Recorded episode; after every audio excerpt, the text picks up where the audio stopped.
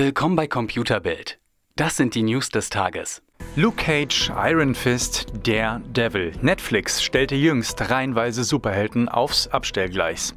Wie The Verge meldet, kommen nun mit Jessica Jones und The Punisher weitere hinzu. Beide Serien gehen beim Streamingdienst jeweils in die dritte Staffel. Danach ist Schluss.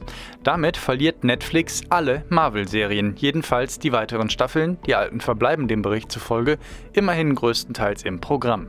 Die Maßnahme ergreift Netflix jedoch nicht aus freien Stücken.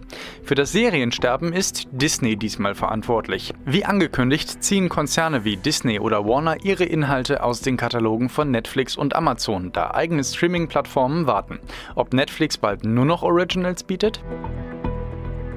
PLEV oder PLEV, das steht für Personal Light Electric Vehicle und ist die Fahrzeugklasse für elektrische Tretroller und Longboards. Noch in diesem Jahr soll Deutschland endlich eine gesetzliche Regelung bekommen, wie und was legal auf den Straßen gefahren werden darf. Nach einigem Hin und Her soll es jetzt endlich weitergehen.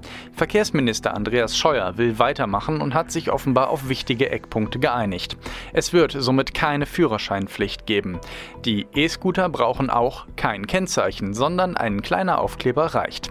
Im Laufe des Jahres soll es außerdem eine Regelung für elektrische Fahrzeuge ohne Lenkstange geben. Also dürften elektrische Longboards auch endlich auf die Straße. Leider gilt Stand heute, noch ist nichts beschlossene Sache, es dauert noch an, aber nicht mehr lange. Wo wir gerade beim Verkehrsminister sind. Andreas Scheuer versetzt die Taxibranche erneut in Angst. Berichten zufolge plant das Ministerium weniger Auflagen für private Fahrdienste und könnte somit Diensten wie Uber wieder den Weg auf deutsche Straßen ebnen. Dazu sollen Änderungen am Personenbeförderungsgesetz durchgeführt werden. Das deutsche Taxigewerbe spricht bereits heute von einer Bedrohung der Existenz.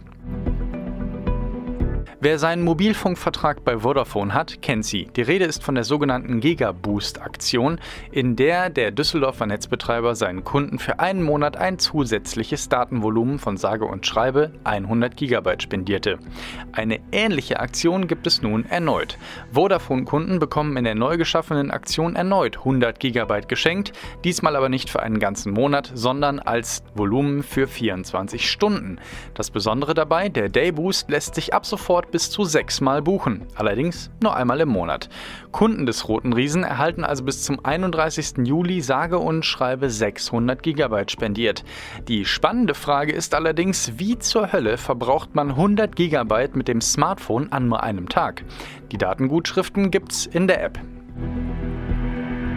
Im Nachklapp zur gestrigen Apple-Gerüchte-News auch für das iPhone 11 hat sich Ming Chi Kuo zu Wort gemeldet. Kurz, Bildschirmdiagonalen bleiben erhalten, Lightning bleibt ebenfalls und die Notch bleibt auch. Neu seien mehr Kameralinsen, eine neue Farbe im gebürsteten Alu-Look und bidirektionales Aufladen, sodass das iPhone in der Lage wäre, Zubehör wie die iPods zu laden. Von Faltfunktionen oder kleinerer Notch hört man indes leider gar nichts. Mehr auf computerbild.de, Europas Nummer 1 in Sachen Technik.